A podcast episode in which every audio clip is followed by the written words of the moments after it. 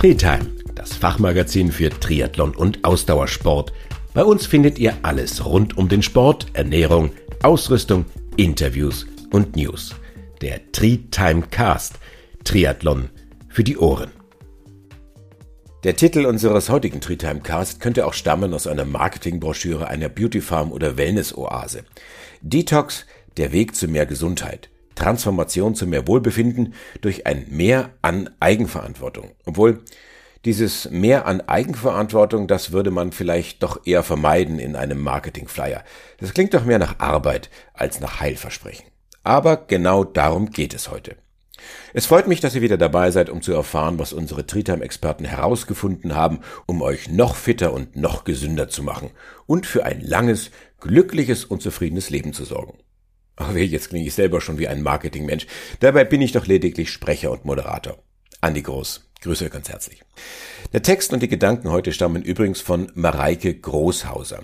Sie ist Ernährungsberaterin mit Doktortitel und hat unter anderem das Buch geschrieben Ernährung im Triathlon. Mareike lebt und arbeitet im Raum Darmstadt. Und das schreibt sie zum Thema Detox und ein langes Leben. Der Trend zu entgiftenden Maßnahmen hält an. Detox soll von krankmachenden Umweltgiften befreien, Heilung und Langlebigkeit fördern. Nach Aussagen von Wissenschaftlern des Albert Einstein College für Medizin in New York kann jeder von uns rein theoretisch älter werden als 125 Jahre. Eigentlich doch ein motivierendes Argument, noch mehr auf seine Gesundheit zu achten und alles Mögliche dafür zu tun. Doch das Thema ist sicherlich komplex und sollte ganzheitlich betrachtet werden, und das machen wir in den kommenden Minuten. Detox stammt von Detoxification und wird im umgangssprachlichen Sinne für Entgiftung verwendet. In diesem Zusammenhang wird auch gesprochen von Detox-Diäten mit grünen Smoothies, Detox-Tee oder Detox-Pillen auf pflanzlicher Basis zur Unterstützung entgiftender Prozesse. Fastenprogramme von unterschiedlicher Dauer und Anwendungsrhythmik zählen ebenfalls zu den beliebten Maßnahmen, um die Leberfunktion wieder zu verbessern. Der Leber kommt ja bei entgiftenden Maßnahmen eine besondere Rolle zu, neben dem Darm und der Niere.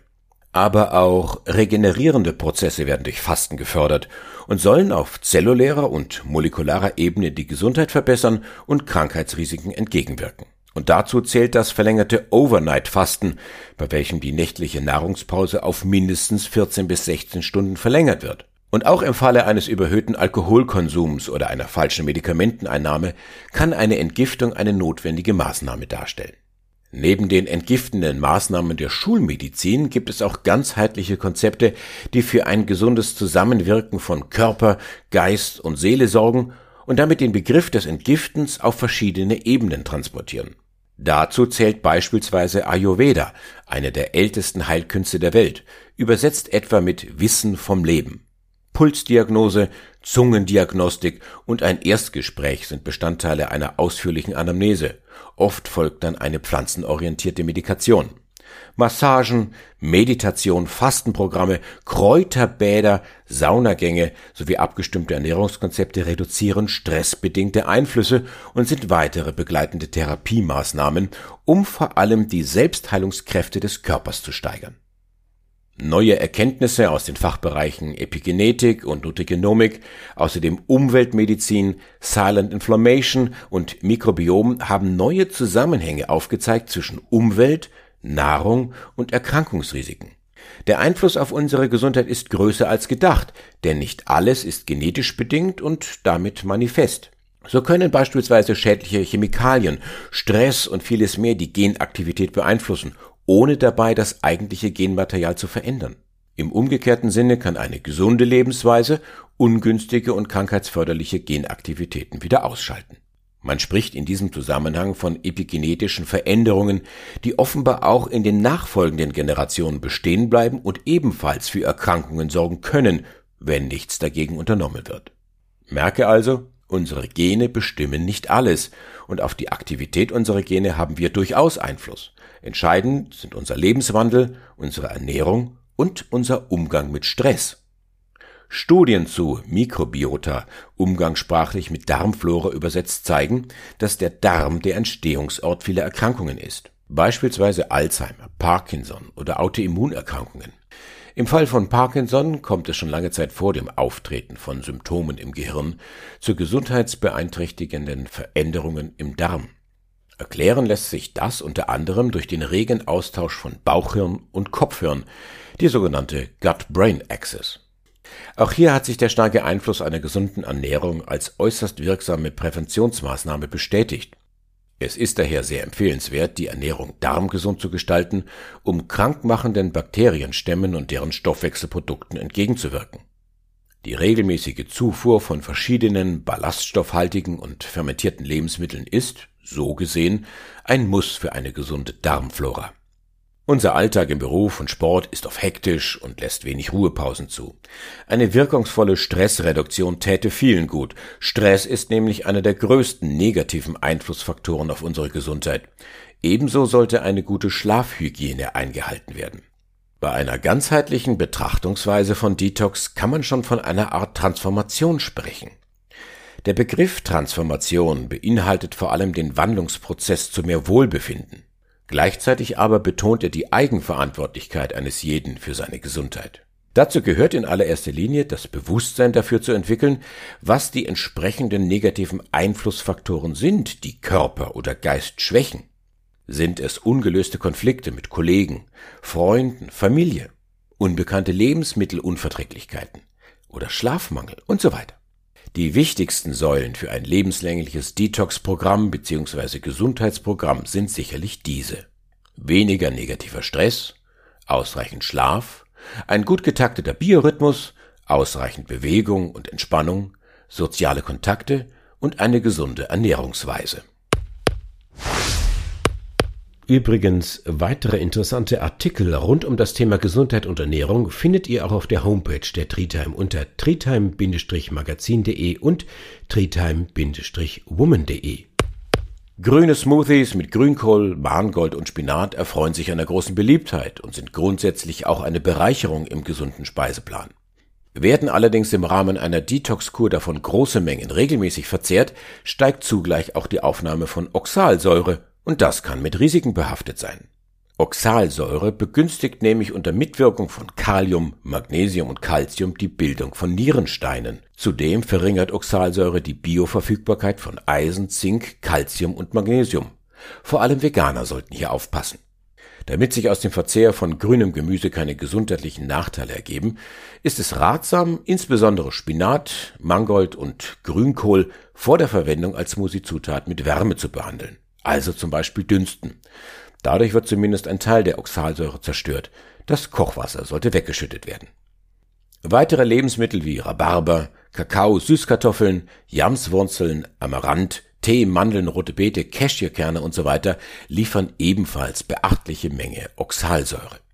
Also, gegen einen gelegentlichen grünen Smoothie mit einer Handvoll Spinat oder Grünkohl ist sicherlich nichts einzuwenden. Größere und regelmäßige Mengen sind allerdings nicht zu empfehlen. Auch hier gilt, die Dosis macht das Gift. Ihr könnt antientzündliche Prozesse unterstützen, basische Akzente setzen und eurer Knochengesundheit etwas Gutes tun, wenn ihr Folgendes beachtet. Eine obst- und gemüsereiche Kost mit Kräutern, Kartoffeln, Salat, Nüssen, Vollkornprodukten, Apfelessig, am besten wohl in Bioqualität mit hochwertigen Ölen. Dazu weniger, am besten gar nicht, Süßigkeiten, Snacks, Alkohol, Zucker, Salz, Weißmehl und Fertigprodukte sowie tierische Lebensmittel, also Milch und Fleisch.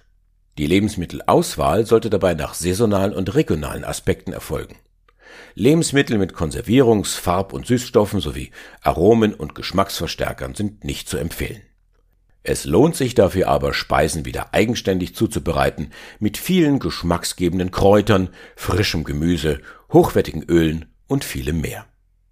Der Eiweißbedarf kann problemlos gedeckt werden über den Verzehr von Hülsenfrüchten in Kombination mit Reis, Getreide und Nüssen. Fermentierte Lebensmittel sollten ebenfalls regelmäßig auf den Teller kommen, aber wegen des hohen Salzgehalts eben nur in Maßen.